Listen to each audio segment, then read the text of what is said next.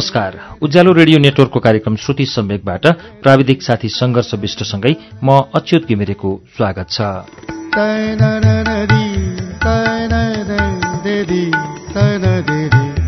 श्रुति सम्वेकको आजको श्रृङ्खलामा हामी कथा लिएर आइपुगेका छौं।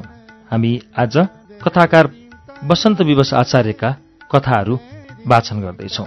विगत एक दशकदेखि दाङको तुलसीपुरमा रहेर आख्यान लेख्दै आउनुभएका वसन्त विवश आचार्य पेसाले पत्रकार र शिक्षक हुनुहुन्छ। प्रेम र जीवनका विषयमा कथा लेख्न रुचाउने आचार्यका दुई दर्जनभन्दा बढी कथाहरू विभिन्न पत्र पत्रिका र अनलाइनहरूमा प्रकाशित भएका छन्। कथाका मनोगत चित्रण मात्रै भन्दा पनि समाजको सुन्दर आकृति कोरिनुपर्ने कुरामा जोड़ दिने कथाकार आचार्यले कथामा घटनाक्रमसँगै शब्द संयोजन पनि बेजोडको हुनुपर्ने विश्वास राख्नुहुन्छ। श्रुति सम्वेगमा अब वसन्त विवश आचार्यको कथा नछोइने धरतीको वाचन हुन्छ।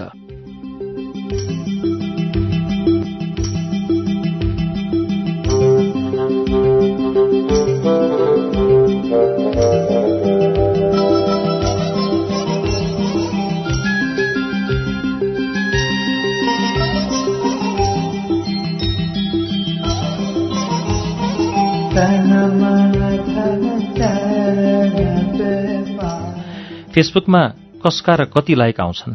गनेर बस्न मलाई त्यति मन लाग्दैन। जोकरबर्गले आफै क्यालकुलेटर दबाएर अडिट गरेको एकमुष्ट हेर्ने हो। यही संसारको कुनै कुनामा सास फेरिरहेको छु भन्ने जानकारी मात्र दिनका लागि मैले कहिलेकाहीँ स्ट्याटस र फोटो पोस्ट गर्छु। मलाई नियमित रूपमा फेसबुकमा अपडेट हुन त्यति जाँगर चल्दैन।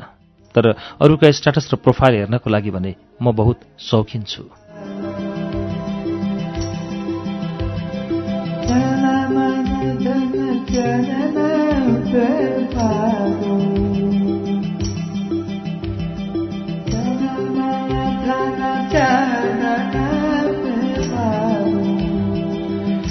काठमाडौँमा रोटरीको डिस्ट्रिक्ट कन्फरेन्स थियो। लजको फ्री वाइफाईको मजा लिँदै मैले विशिष्ट व्यक्तिसँग खिचेको फोटो पेस्ट पोस्ट गरेको थिएँ। फोटो पोस्टिएको सायद दुई सेकेन्डमै दिमाग हल्लाउने नामको लाइक आयो। जसलाई सदियौंदेखि मैले खोजिरहेको थिएँ सम्झना साक्य। एउटा नाम नै काफी छ मान्छेलाई पागल बनाउनका लागि। मैले आफैलाई चिमोटेँ वर्षौंदेखि खोजेर नभेटिएको मान्छे। आफै खोज्दै आए जस्तो पो भयो त। दिल गार्डेन गार्डेन भयो। खुसीका गुलाब चमेली लालुपाते संसारभर फुल्ने सबै फुलहरू एकाएक मनभरि फुले।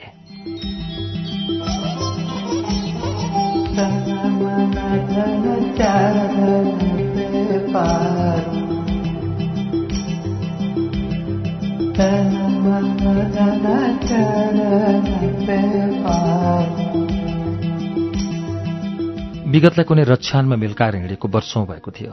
त्यति टाढा छाडेको थिएँ कि मैले विगतलाई जसलाई भेट्न मरिहत्ते गरे पनि सम्भव थिएन। एउटा लाइकले कति फरक पार्दो रहेछ जिन्दगीमा। मलाई एकैपटक रकेटको गतिमा विगतको खोकिलामा पुर्याइदियो।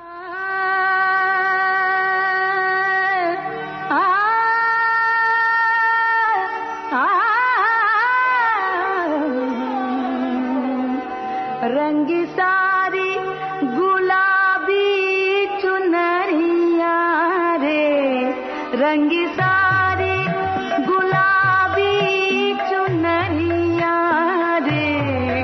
मोहे मारे नजरिया सबरिया रे। चारैतिर अग्ला अग्ला पहाडको पर्खाल लागेको सल्यानको श्रीनगर बजार भर्खरै जुङ्गाका रेखी बस्न लागेको नवयुवक जस्तो थियो। बजार भन्न पनि नसुहाउने गाउँभन्दा पनि अन्याय हुने यस्तै अवस्थामा थियो श्रीनगर। बजार र गाउँलाई सन्धि गरेर बजगाउँ नाम राख्न मिल्ने। तर शब्दकोशले मान्दै मानेन। श्रीनगर नै रह्यो। बरु मान्छेले यसको उपनाम शीतल पाटी पनि राखे। मैले अक्षर चिन्ह मात्रै होइन अर्थपूर्ण बनाउन पनि त्यही खाल्डोमा सिकेँ। बाबाको मेडिकलको दोकान भएकाले अक्सर मैले खाली समय त्यहीँ बिताउँथेँ। मेडिकलमा बस्दा बस्दा मलाई औषधिका बारेमा पनि पुरै जानकारी भइसकेको थियो। सानातिना रोगका बारेमा बिरामी आउँदा म चेक नगरेरै औषधि दिन सक्ने भइसकेको थिएँ। मलाई श्रीनगरभरि सबैले फुच्चे डाक्टर भनेर भन्थे।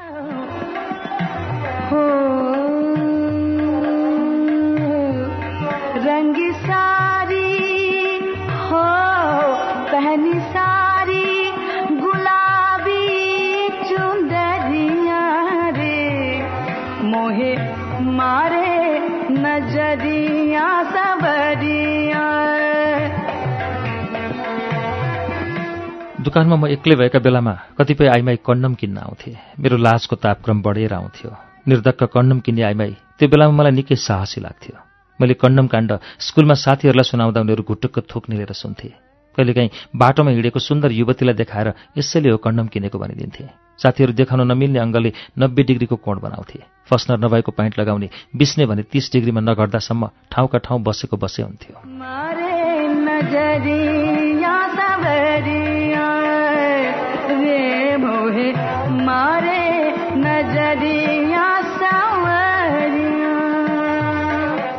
एसएलजी पछिको फुर्सदको समय थियो। किताब जेठाजु भएको थियो। फ्री भएर घुम्न पाइने कहाँ हो र? मेडिकलमा बस्नै पर्थ्यो। सूर्यले भर्खर घुम्टो उघारेको समय थियो। सूर्यकै लाली चोरेको जस्तो लाग्ने। सुन्दर एउटी युवती आएर रुगा लागेको औषधि आफूभन्दा पनि सुन्दर आवाजमा मागी।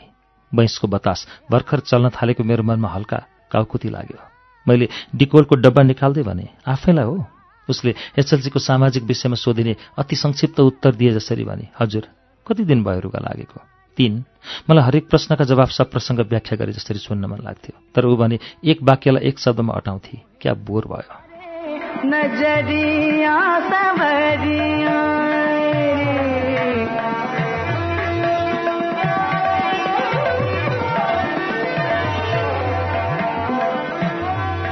जावो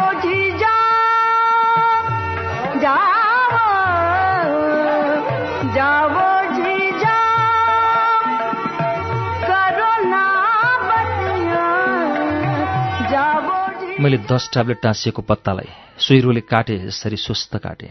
उसलाई धेरै समय अड्याउनु न थियो। औषधि खाएर मात्रै हुँदैन। चिसोको अलिक ख्याल गर्नुहोला। पानी पनि तातो खानुहोला। मैले आफूलाई एमबिबिएस डाक्टर जस्तो महसुस गरेको थिएँ। हुन्छ उसले जाँगर घर राखेर आएकी थिकाएर सुस्तरी बोली। मुस्कान कतै बेचेर आए जसरी दाँतै नदेखाएर गई तर डिकोल्डसँगै अलकत्रा जसरी चेप्टाएर मेरो मुटु पनि लिएर गई।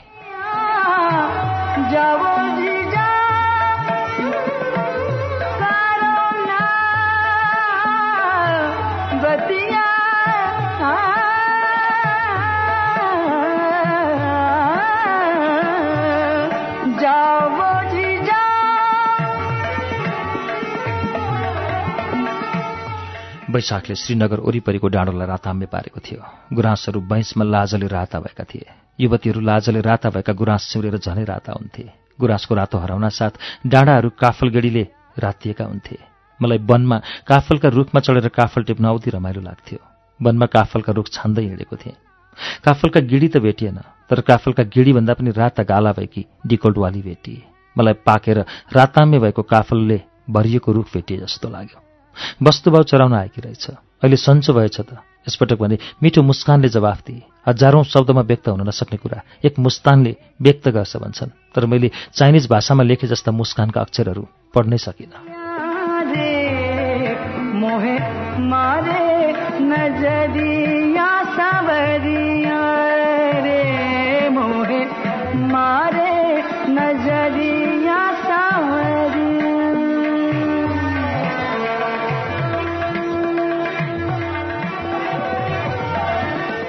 मलाई हरेक दिन काफलको तलतल लाग्न थाल्यो। काफल बाहना थियो तलतल चाहिँ अर्कै कुराको थियो। घरमा गरिने गालीलाई बाल मतलब गरेर म हरेक दिन नियमित ड्युटी जसरी डाँडो उक्लन थालेँ। ऊ पानी बाख्रा चराउने वैधानिक न्यु पारेर ओर्लन्थे हामी खाँटी थापा गाउँ साउटोलालाई फनक्क फन्केर पिपल नेटामा सुस्ताउँथ्यौँ। यिनै उकाली र ओह्राली बीच बाटोमा रोपिन्थ्यो प्रेमको बोट। समयले परिचयको दायरा मात्रै फराकिलो पारेन। एकअर्का बिना बाँच्नै नसक्ने सम्भावना आयो। पिपल नेटाको चौपरीमा हामीले नाम लेख्यौँ टी प्लस के एसएलसी पछिका मेरा हरेक दिन गुराँसे डाँडोभन्दा पनि रङ्गीन बने। कतिपय समय ऊ मलाई भेट्न औषधि पसल नै आउँथे। बुबा आमालाई देखेपछि बिना कारण औषधि किनेर जान्थे। पछि मैले ह्यान्ड प्लास किन्ने जुक्ति सिकाएको थिएँ। उसले त्यस्तै गरी। अति संक्षिप्त उत्तर दिने ऊ मेरो प्रेममा हरेक प्रश्नको जवाफ विवेचनात्मक दबरले दिन्थे।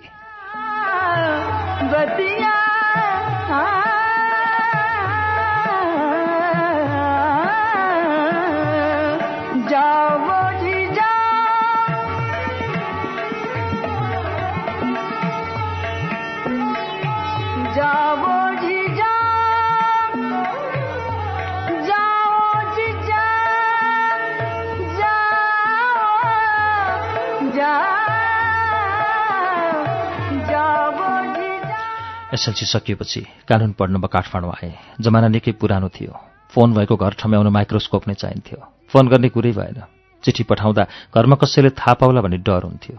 भर्खरै पालुवा पलाउन थालेको प्रेमको बोट ओइलाउन ओइलाउन आँटेको थियो। एकाध पटक मैले मेरो साथीको नाममा चिठी पठाउँथेँ र त्यो चिठीभित्र अर्को चिठी हुन्थ्यो अनि उसले लुकाएर त्यो भित्रको चिठी दिने गर्थ्यो तर बाटोमा किनेको लुगा जस्तै केही दिन पनि टिक्न सकेन।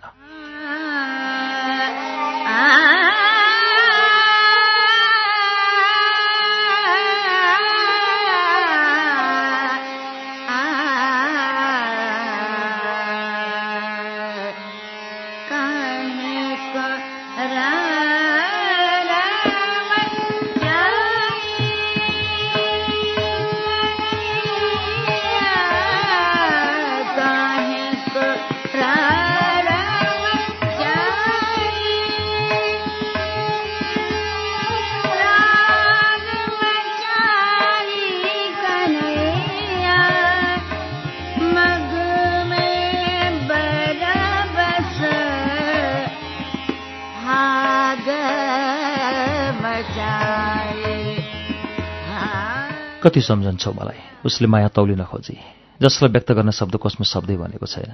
गफ हान्ने बानी उस्तै रहेछ तिम्रो। माया गर्ने मुटु पनि उस्तै छ। भयो अब काम छैन। काम छैन भन्नेका कुरा नै जीवनमा सबैभन्दा बढी चाहिन्छन् उसले लामो समय केही लेखिन। मैले आफै सुरु गरेँ। मलाई विगत कोट्याउन मन लाग्यो।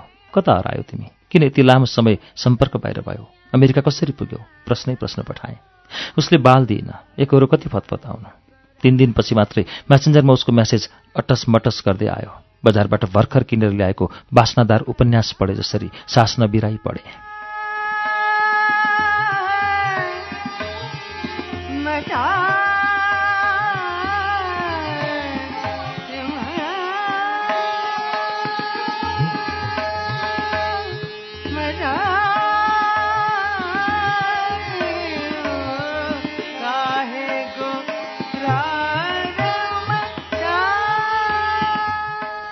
लेखिएको थियो।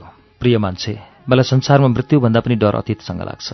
तर मेरो नसामा बग्ने रगत जस्तै हरपल यो मेरो मनभित्र दौडिरहन्छ। मैले भोगेको मेरो अतीत कुनै सिनेमाको दृश्य जस्तो मलाई पत्याउनै गाह्रो पर्छ। तर पनि मैले महसुस गरेको कुरा कसरी बिर्सन सक्छु? तनमा यौवन र मनमा प्रेमको आगो सल्काएर तिमी कहाँ गयो कहाँ? एकाध चिठीका पानामा प्रेम भरेर पठाएका पनि थियौ। तर मनको प्यास अक्षरले शान्त मात्रै बनाउने रहेछ मेट्दो रहेनछ। तिमी जस्तो सम्पन्न परिवारमा जन्मन सकिन। त्यसैले दिमागले साथ दिएर पनि राम्रो विद्यालयमा पढ्न सकिन। तर जबदेखि तिमीसँग जोडिए मेरा सपनाहरू गरिबीको पर्खाल नागेर खैराबाङ भगवतीको मन्दिरका परेवा जस्तै उड्न थाले। तर भुइँको धुलो क्षणिक रूपमा आकाश ताकेर दौडिए पनि आखिर भुइँमै झर्नुपर्दो रहेछ। आखिर तिमीले मलाई बसन्तले रुखका पालुवालाई साथ दिए जति पनि दिन सकेनौ।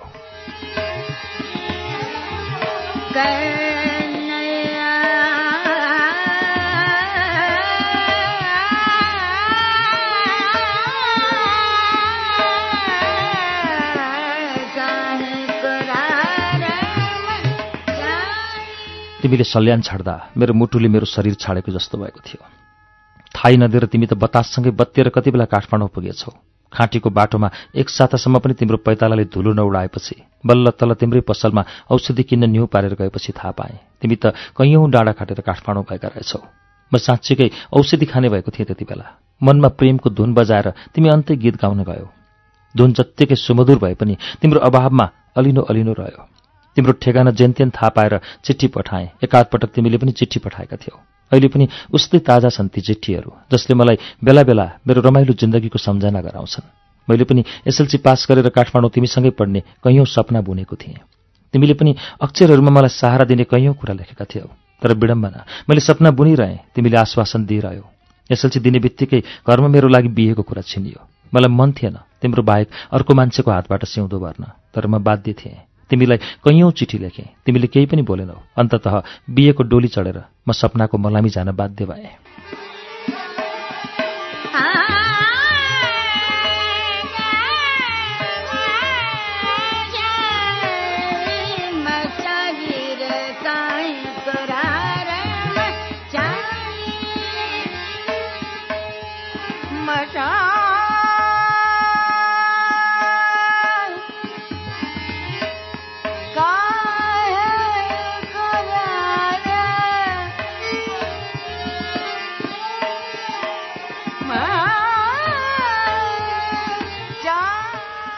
पत्र अन्त भएको कुनै छनक थिएन तर त्योभन्दा तल अक्षरहरू पनि थिएनन्।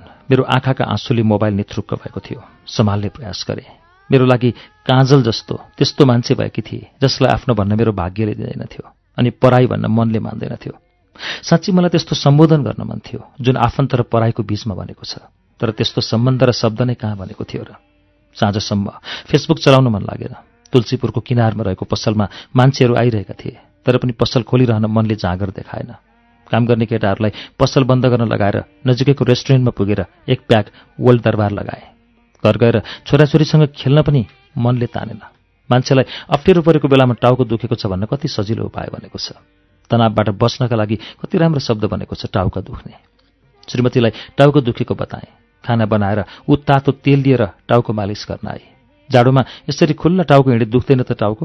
मैले उनको टोपी बुनेको छु। भोलिबाट लगाउनुपर्छ। मलाई आफैप्रति ग्लानी महसुस भयो। तर पनि मैले त्यस्तो भान हुन दिइनँ। जुन मेरो जीवनमा आएको भए मलाई त्योभन्दा कति माया गर्थ्यो होला र। तर पनि धेरै पछि आज मलाई उसको अभाव महसुस भइरह्यो। नारायण गोपालले गाएका छन् एउटा मान्छेको मायाले कति फरक पार्दछ जिन्दगीमा। सामान्य गीत भए कहाँ कालजयी भन्थ्यो र।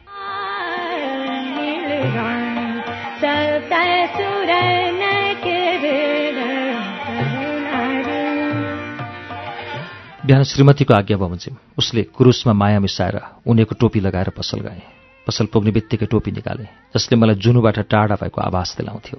मन भारी भएकाले फेसबुकमा केही जोक्स पेजहरू हेरे। मन थोरै हल्का भयो। कुनै मानिसले बीचमै तनाव नदियोस् भनेर च्याट भने अफ गरेको थिएँ। तर हिजोको चिठीको श्रृङ्खलाले मोबाइल ट्वाङ्ग बनाइहाल्यो। मनले कसरी थाम्न सकोस्? दौडिहाल्यो हावाको बेगमा मिसिएर। मैले जीवनमा कसैलाई त पाएँ तर आफैलाई भने सधैँका लागि गुमाएँ। मसँग सिङ्गो संसार थियो तर म एक्लो थिएँ। लाखौँ ताराका बीचमा पनि मैले जीवनको ज्योति भेट्न सकिनँ। तिमीसँग मेरो मन मात्रै होइन सपना पनि जोडिएको थियो। दुवै एकैपटक मबाट टाढिएको थियो। श्रीमतीको औपचारिक भूमिका निर्वाह गर्न म बाध्य थिएँ। मैले तन मात्रै दिएँ मन दिन सकिने र सक्दैन थिएँ पनि। प्रेम नगर्दा नगर्दै पनि मेरो बच्चा जन्मियो। बच्चा जन्माउनु प्रेम गर्नुपर्ने रहेनछ। बच्चा जन्मिए पनि श्रीमानप्रतिको वितृष्णा मेरो कायमै थियो। श्रीमान मबाट टाढा हुँदा बढी रमाउने मैले। एक दिन सधैँभरि रमाइरहने फैसला गरेँ। हामी स्वतन्त्र भयौँ। मैले आफूलाई लामो समय जेल जीवन व्यतीत गरेर जेलमुक्त भएको कैदी सरह महसुस गरेँ।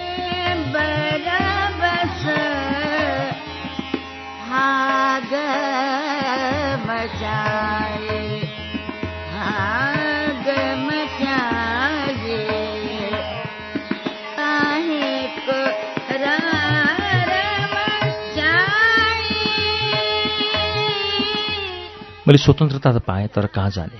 गृहस्थी जीवन सम्हाल्दा सम्हाल्दै हिँड्ने बाटो समेत भुलिसकेको थिएँ। श्रीमानबाट पाएको केही सम्पत्तिको आधारमा मेरो जीवनले गति लिएको थियो। जीवनको लामो दौरानमा मैले केही सोच्नै पर्ने थियो। केही समय छोरो हुर्काएँ। छोरो तोतो बोली बोल्ने र हिँड्ने भएपछि बोर्डर्समा राखेर हिँडेँ म जीवनको बाटो पहिलाउन। श्रीमानबाट छुट्टिएकी भएकाले मलाई हेर्ने पुरुष आँखामा काम बासना बलिरहेको हुन्थ्यो। मन त मलाई पनि हुन्थ्यो। मन परेको पुरुषको ओछ्यानमा तातिन तर कहाँ सहज थियो र? श्रीमानबाट एक्लिएपछि हरेक आँखाले शङ्काको दृष्टिले मलाई केरकार गरिरहन्थे। मैले जोखिम उठाउन चाहिनँ मन सम्हाल्नभन्दा गाह्रो हुँदो रहेछ तन सम्हाल्न। तर पनि मैले सम्हालेँ। क्यानाडा जाने सपनाले आँखाले देख्न कहिल्यै छाडेन। तर मैले चाहेर के पो भएर विभिन्न व्यवधान छिचोलेर इजरायल पुगेँ अनि कष्टका डरलाग्दा श्रृङ्खला सम्हाल्दै अमेरिका आइपुगेँ। जीवनमा यो मोडमा आउन कति दुःख पाएँ म सम्झन पनि चाहन्छु। मेरो जीवनको त्यो कालो समय।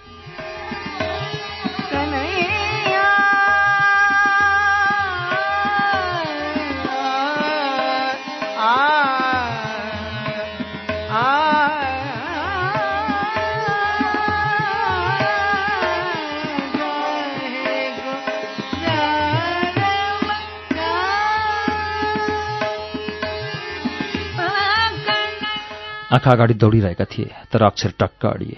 मलाई उसको वर्तमान खोज्न बढी चासो थियो। उसले भने विगत कोट्याइरहेकी थिए। च्याटमा असफल भए पनि कक्षा धेरै सस्पेन्स नराख मलाई हतार छ छिटो भन। मैले आग्रह गरेँ। ऊ पनि अनलाइनमै रहेछ। हतार गरेर जिन्दगी छिटो गुड्ने होइन क्यार? उसले भने पाइला नापेर पनि त काम छैन। तर अक्सर जीवनको उचाइमा तिनै पाइला नाप्ने नै पुगेका छन्। पुग्नु छैन मलाई त्यहाँ। जहाँ छु त्यो उचाइ नै काफी छ। चैत्य छाड। वर्तमानको पर्दा उगाएर उसले सवाल जवाफ गर्ने जाँगर देखाइन। कुरा बीचमै रोक्नेसँग कुरा कोट्याउन त्यति मन लाग्दैन। मैले केही लेखिनँ प्रोफाइल हेरेँ। उसको पूर्व श्रीमानसँग कुनै फोटो थिएन। मैले माग्न पनि चाहिनँ कतिपय सवालमा हामी आफूलाई जान्न मन लाग्यो भन्दैमा कसैलाई विगत कोट्याउन आग्रह गर्छौँ। हामीले यो पनि बुझ्न आवश्यक छ कि कसैको विगत कोट्याउँदा उसको घाउ ताजा भएर आउँछ। मलाई उसको खाटा बसेको घाउ अलिनो बनाउन मन लागेन। उसले म्यासेन्जरबाट फोन गरी मेरो हर्ष समुद्रको अन्तिम गहिराईमा पुग्यो। तिम्रो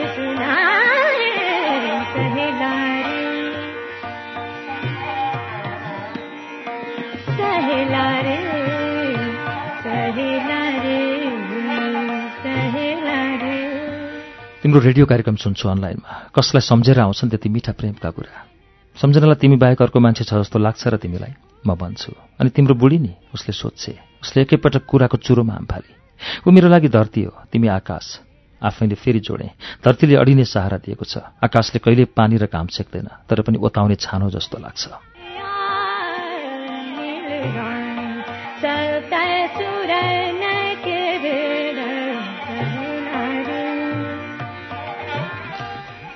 फोन विच्छेद भयो या गराइयो मैले बुझिनँ।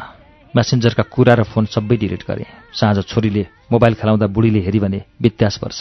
कम्तीमा मैले संसारमा सबैभन्दा बढी बुढीलाई मात्रै प्रेम गर्छु भन्ने भान त पार्नु पर्यो नि। संसार भ्रमको तुइनमा चढेर त अडिएको छ। भ्रमको पर्दा नहुँदो हो त सम्बन्ध विच्छेद नगरेको मान्छे भेटाउनु। मरुभूमिमा पानी भेटाउनु जत्तिकै जटिल हुन्थ्यो होला। मैले पनि भ्रमकै बाटो समातेँ। संवाद टुटेको पाँचौँ दिनपछि मात्रै म्यासेन्जरमा फेरि मेसेज भेटियो।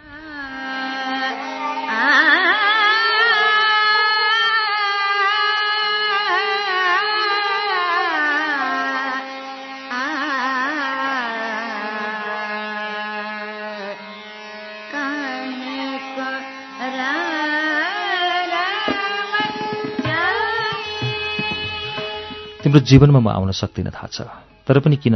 आशा पो लागेर आउँछ। जीवनमा कतिपय कुरा पाइँदैन भने निश्चित हुन्छ तर पनि पाउने लालसाले मन पोलिरहन्छ। मेरो मन अहिले त्यस्तै गरी पोलेको छ। अमेरिकाको रङ्गीन दुनियाँमा छु तर आफै रङ्गहीन भएपछि दुनियाँ रङ्गीन हुनुको अर्थ नहुँदो रहेछ। फेसबुकमा हेरेँ तिम्रो सुन्दर परिवार रहेछ। काफलको बोटमा चढेर तिमीले टिपेका काफलका गेडालाई खान छाडेर भुइँभरि छर्दै तिम्रो र मेरो नाम लेखेको पल मेट्नका लागि कुनै पनि टिपेक्स बन्न सकेको छैन। तिम्रो यादमा बाँचिरहने अधिकार मलाई अवश्य पनि छ। तिमी जे गर तिम्रो खुसी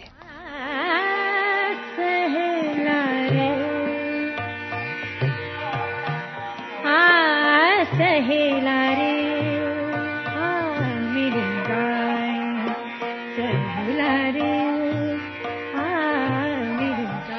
उसको च्याट पढेर मसँग जवाफका लागि अक्षर कोर्न सक्ने के नै सामर्थ्य थियो र आफैले चिठीको जवाफ समयमै दिने जाँगर नगर्दाको गहिरो पीडा भोगिरहेको थिएँ। फेसबुकभरि उसका सुन्दर तस्विर हेर्छु। पुरानो हुँदैन माया। जुनी जुनी लाए पनि भन्दै सञ्जीवनी दौडिन्छन्। घरमा जान्छु। हरेक पल। आँखा र मनमा मेरो लागि मात्रै प्रेम बोकेकी श्रीमती भेटिन्छन्। सोचेँ अब निर्णय गर्नै पर्छ। म आफै औषधि बेच्ने भए पनि विगतलाई भुल्नका लागि अहिलेसम्म कसले पो औषधि बनाएको थियो र अन्तिमपल्ट केही अक्षर लेखेँ अनि मन पिरो बनाएर उसको फेसबुक ब्लक गरेँ।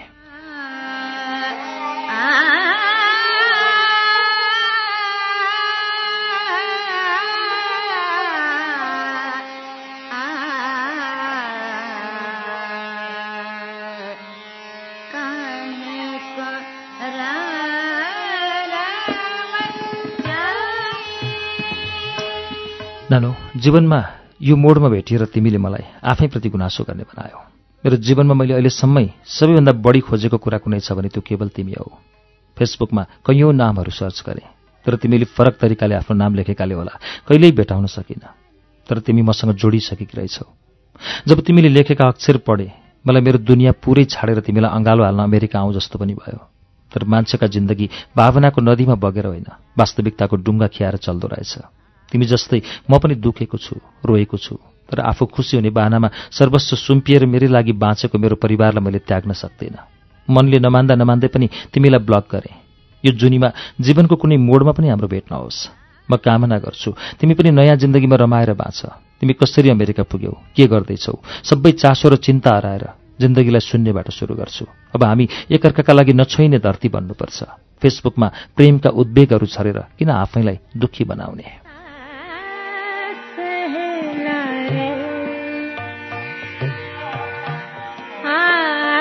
आ सहेला रे आ मेरी गाय सहेला रे मेसेज लेखेर पठाएँ। आँखा पुरै भिजेका थिए। मन भने सिमलको बुवा जस्तो हलुङ्गो भएको थियो। बुढीको म्यासेजले मोबाइल बजायो। नानी बाबु स्कुल गइसके खाना खान छिट्टो आउनुहोस् माया गर्न पनि मन लागेको छ।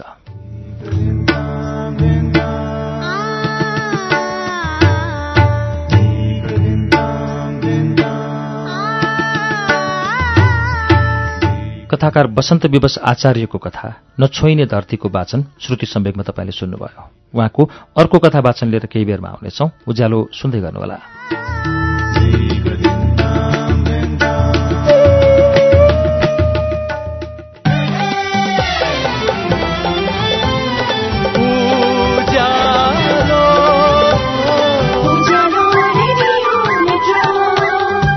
सीधा कुरा प्रश्न विचार। Ujyaalo radio network.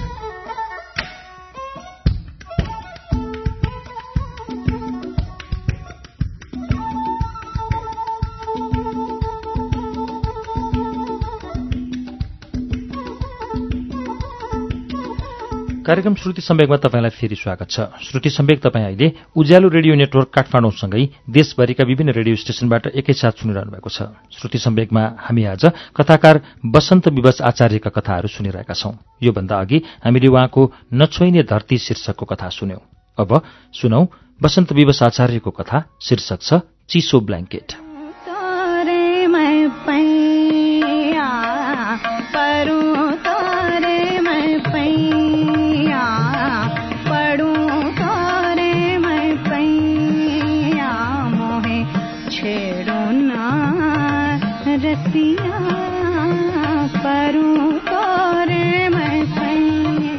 मोबाइल फेरि भाइब्रेट भयो। एक दुई पटक फोन गर्दा पनि नउठेपछि तारन्तार फोन गरिरहने मान्छे मलाई संसारको सबैभन्दा मूर्ख मान्छे लाग्छ। आफै बुझ्नुपर्छ नि फोन उठाउन नसक्ने अवस्थामा होला भनेर। आपतकालीन भए टेक्स्ट गर्दा नि हुने। फोन काटेँ अनि कम्पोज गरेको म्यासेज टेक्स्ट गरेँ। एकछिनपछि कल गर्छु है। हे दैव फोन आउन छाडेन। औँलो उठाएर विद्यार्थीसँग समय माग्दै कक्षाबाट बाहिरिएँ। हतार हतार औँलो उठाउँदा कान्छी औँलो परेछ। हाँसो कक्षाभरि दौडियो। म तिम्रो पुरानो साथी तुलसी बजार बजारमा आएको छु। एकछिन जसरी भए पनि भेट्नु पर्यो। सम्बोधन बिना नै कुराकानी चल्यो। ल कतै चिया लिएर बस्दै गर एक पिरियड बाँकी छ। मलाई साथीका बारेमा जिज्ञासा राख्ने समय नै थिएन। कक्षामा समयको भ्रष्टाचार गरे रिजल्टले पनि भ्रष्टाचार गर्छ। रिजल्टले भ्रष्टाचार गरे प्रिन्सिपलले भ्रष्टाचार गर्छन्। बिस्तारै जिन्दगी र खुसीले भ्रष्टाचार गरिरहन्छ। मलाई अख्तियारले नदेख्ने भए पनि कक्षामा भ्रष्टाचार गर्ने मनै लाग्दैन। पहिले कहिल्यै नसुनेका आवाजले साथी भनेर भेट्न खोजेपछि कक्षामा ध्यान पनि एकरो भएन। मलाई धेरै हतार थियो तर घडीको लय एकनासले चल्यो।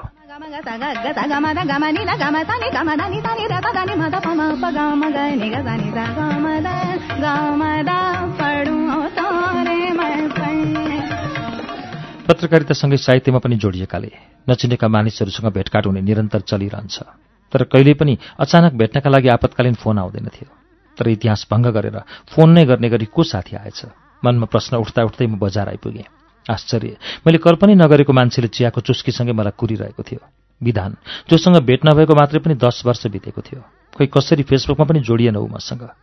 म शून्य थिएँ उसको वर्तमानसँग। स्कुल पढ्दा खुबै बदमास थियो। एउटी सपना भन्ने केटीलाई निकै मन पराउँथ्यो। एक दिन भागी चाहिँ खलासीसँग। धेरै बेर रोयो मसँग। यार खलासी जति पनि हैसियत भएन। मैले त्यति बेलै भनेको थिएँ यार प्रेम हैसियतमा हुँदैन मनमा हुन्छ। उसको मनलाई खलासी मन पर्यो गई उसले मन बुझाएको थियो त्यति बेला।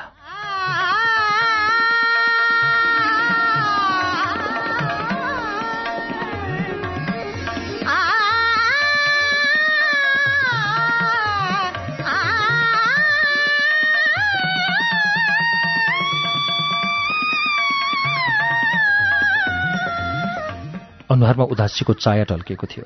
साथी दस वर्षपछि भेटिँदा पनि कसेर अङ्कमाल गरेन सामान्य औपचारिकतासँगै उसकै आग्रहमा हामी तातो चियाको पसलबाट हामी चिसो चियाको पसलतिर बाहिरियौँ। बजारको पहिलो भागमा रहेको एक रेस्टुराँको अँध्यारो क्याबिनमा हामी थन्कियौँ। ओठमा चुरोट च्याप्दै उसले भन्यो जीवनको सात वर्ष खेर गयो यार। प्रारम्भ विस्तार र अन्त्यको लय नमिलाएर। ऊ आफ्नै लयमा बोल्दै थियो कुरा के हो प्रश्न भन्न यार उसले बिर्सिसकेको यार मैले सम्झाएँ। जब तैँले यार भन्छस् नि कसम सपनाको याद आउँछ यार। संसारमा कतिपय कुराहरू हेर्नका लागि मात्रै मन पराउनुपर्छ यार। अनि कहिल्यै रुनु पर्दैन। मैले बकेँ। साला सात वर्ष विदेश बसेर मरुन्जेल दुःख गरे आउँदा पैसा पनि छैन मान्छे पनि छैन। उसले हामीले महेन्द्र स्कुलमा सँगै पढ्दा भागेर उस शान्ति सिनेमा हलमा हेरेको जजलको फिल्म जसरी अन्तबाट कहानी सुरु गर्यो।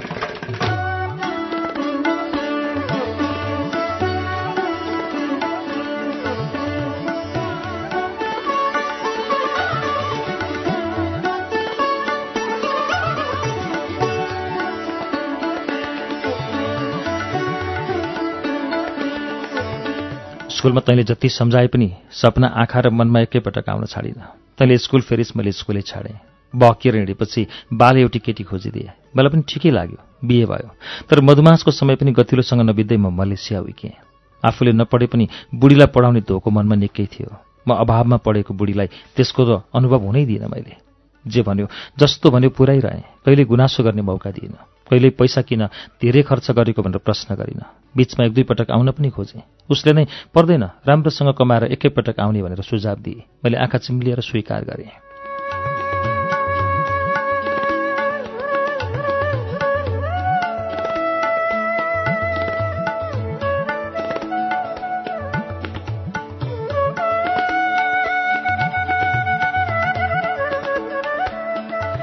वेटर आयो उसले बोलीलाई विश्राम दिएर एक टुक्रा आइस कागती र पानी रुसलानको प्याकमा मिसायो।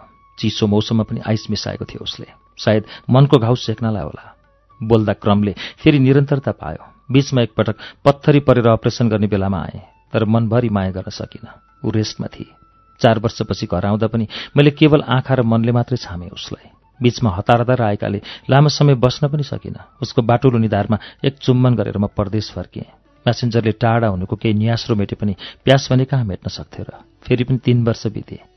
उसले मोबाइल अनलक गर्यो अनि स्क्रिन सट गरेर राखेको म्यासेन्जर देखायो। लेखिएको थियो विधान सानो बाँच्नै गाह्रो भयो। अब उतै आएर केही गर्ने। वेदना जे गरिनुहुन्छ तपाईँकै हो क्यार?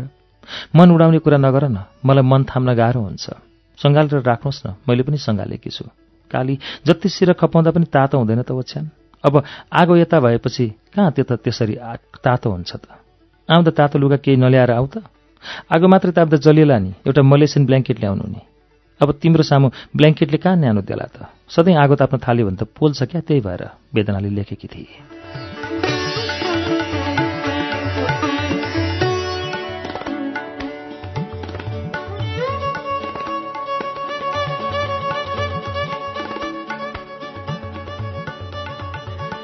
उसको स्क्रिनसट हेर्दै थिएँ। मोबाइल भाइब्रेट भयो। भइगयो आमा म आज आउन सकिनँ गाडी पाइएन।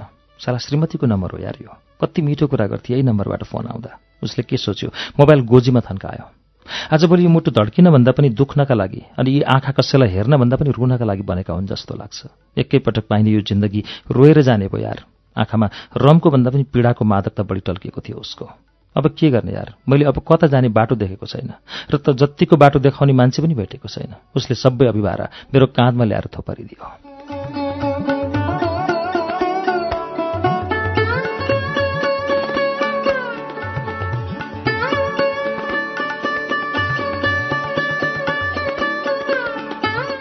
केही समय अगाडिको उसँगको कुरा हेर्छस् मैले स्क्रिनसट गरेको छु।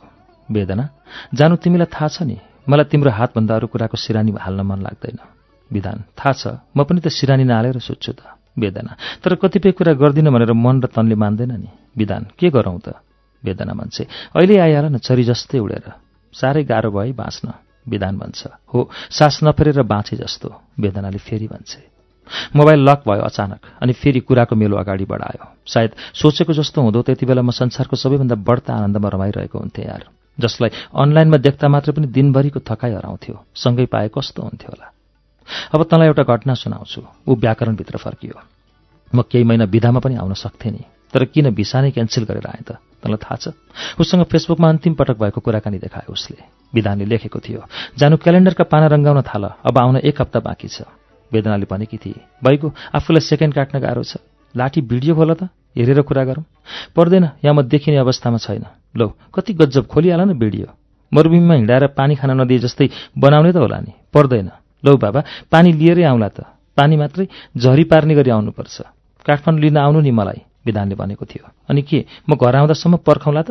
वेदनाले भनेकी थिए। काठमाडौँ आएर पहिलो पाइला राख्नसाथ फोन गरेँ। आमाले उठाउनु भयो बुहारी फोन भुलेर गएछ।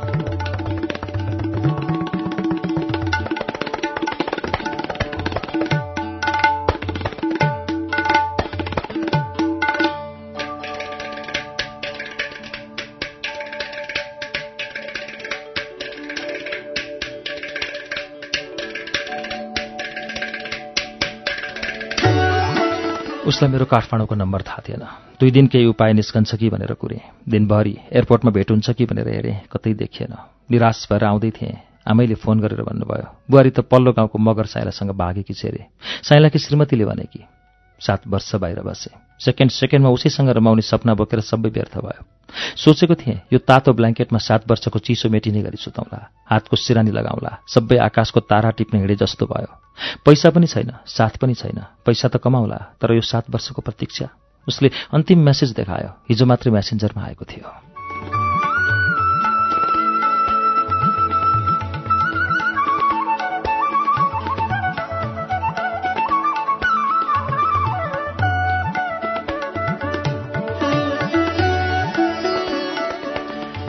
विधान? म कहाँ छु नसोध। मलाई त तिमी सोद्धा पनि सोध्दैनौ मान्छेले जीवनमा सबैभन्दा घृणा त्यसलाई गर्छ जसलाई सबैभन्दा बढी प्रेम गरेको हुन्छ। कुनै समय संसारमा तिमी मेरो मात्रै अनुहार देख्थ्यौ म पनि तिम्रो मात्रै देख्थेँ। तर के गर्नु? म्यासेन्जरमा तिमीले लेखेका शब्दहरूले बिना स्पर्श मनमा काउकुती लगाउँथ्यो र स्पर्शको महसुस गराउँथ्यो। तिमी संसारको सबैभन्दा कामुक बन्दै जान्थ्यौ तर केवल अक्षरहरूमा मलाई साँच्चैकै कामुकता चाहिएको थियो। त्यही सजीवता खोज्दा खोज्दा म फरक बाटोमा पुगेछु। तिमीभन्दा अर्को अनुहार संसारमा देख्दै नदेख्ने मैले तिम्रो अनुहारको छाया पनि देख्न भुलेछु। म अर्कैको भइसकेँ नखोज मलाई। हराएको वस्तु मात्रै भेटिन्छ। अर्कैको भइसकेको वस्तु कहिले पनि भेटिँदैन।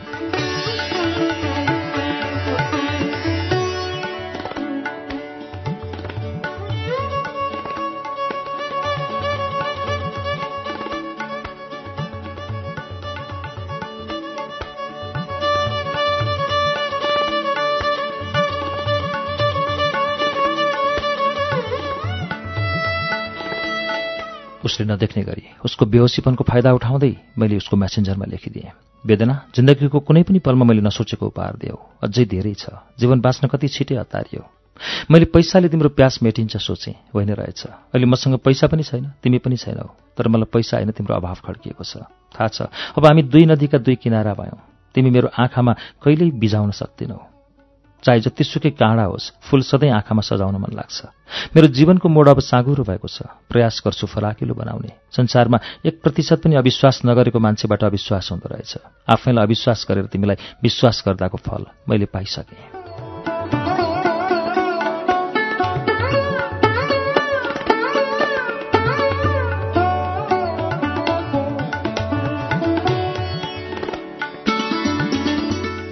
उसले मोबाइलमा आँखा लगायो। तैँले मैले हत्तपत्त उसले थाहा नपाउने गरी लेखेको सेन्ड गरेर डिलिट पनि गरिसकेँ उसले थाहै पाएन।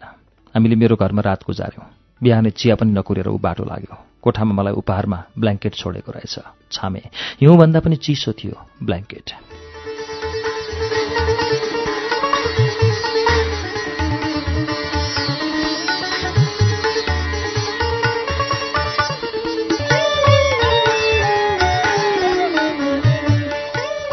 यो कथाको शीर्षक थियो चिसो ब्ल्याङ्केट कथाकार वसन्त विवश आचार्यको कथा। हामीले वाचन गरेका थियौं। आजको श्रुति सम्वेकमा हामीले कथाकार वसन्त विवश आचार्यका दुई कथाहरू वाचन गर्यौं। एउटा नछोइने धरती र पछिल्लो कथा चिसो ब्ल्याङ्केट एक दशकदेखि दाङको तुलसीपुरमा रहेर आख्यान लेख्दै आउनुभएका कथाकार वसन्त विवश आचार्य पेसाले पत्रकार र शिक्षक हुनुहुन्छ। प्रेम र जीवनका विषयमा कथा लेख्न रुचाउने आचार्यका दुई दर्जनभन्दा बढी कथाहरू विभिन्न पत्र पत्रिका र अनलाइनहरूमा प्रकाशित भएका छन्। कथामा मनोगत चित्रण मात्रै भन्दा पनि समाजको सुन्दर आकृति कोरिनुपर्ने कुरामा कथाकारको जोड देखिन्छ। उहाँका कथाहरू नागरिक दैनिक सेतोपाटी बाह्रखरी लगायत अनलाइनमा प्रकाशित भइसकेका छन्।